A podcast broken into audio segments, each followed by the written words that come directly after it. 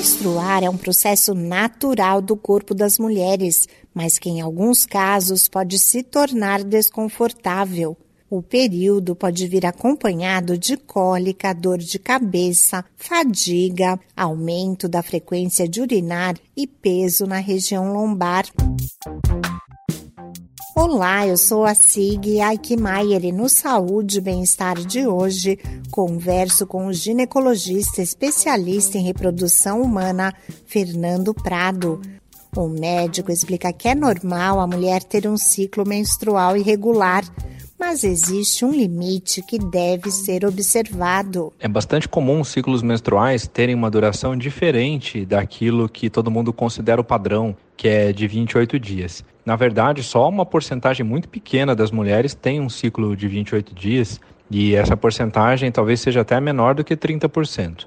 Então, a grande maioria das mulheres tem ciclos que podem variar e essa variação ela pode ser de 24 até 38 dias. Se ficar nessa faixa de intervalo entre o primeiro dia de uma menstruação até o primeiro dia da menstruação seguinte, a gente considera que esses ciclos são regulares. Agora, se a mulher tem ciclos que acabam durando mais do que 38 dias, ou não tem uma duração definida, ou que duram menos de 24 dias, são ciclos mais curtos, aí a gente considera que são ciclos irregulares e, nesses casos, é necessária uma investigação médica para poder descobrir se tem realmente alguma questão importante a ser controlada. Quando o sangramento é muito intenso, existe o risco de anemia por causa da perda de ferro. Ao mesmo tempo, de acordo com o ginecologista Fernando Prado, diversas doenças podem provocar alterações do ciclo menstrual. Por exemplo, a mais comum é a síndrome dos ovários policísticos. E quando a gente tem a síndrome dos ovários policísticos,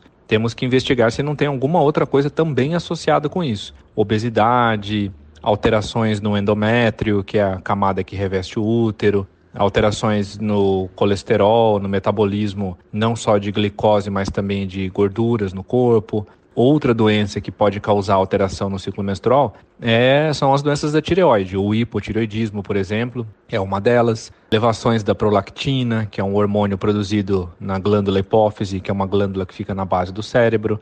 E existem várias outras questões por exemplo, distúrbios de coagulação em mulheres que têm sangramento aumentado desde a adolescência. Estudos demonstram que ciclos menstruais longos e irregulares também podem aumentar o risco de diabetes do tipo 2 e de problemas cardíacos. Por isso, o ideal é sempre investigar a causa. Reforço médico.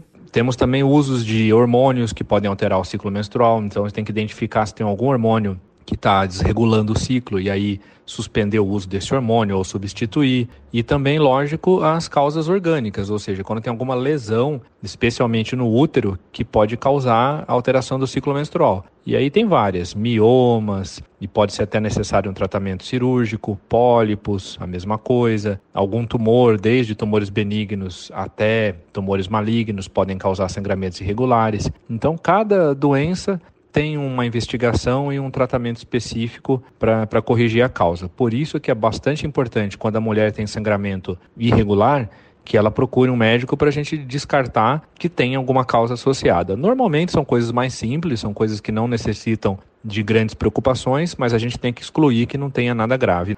Em caso de cólica menstrual, é importante procurar um médico para que ele indique o remédio correto e tentar descansar com o uso de uma bolsa de água quente. Outro sintoma que afeta boa parte das mulheres é a tensão pré-menstrual, a TPM, e que pode ser amenizada com o uso de alguns medicamentos. Esse podcast é uma produção da Rádio 2.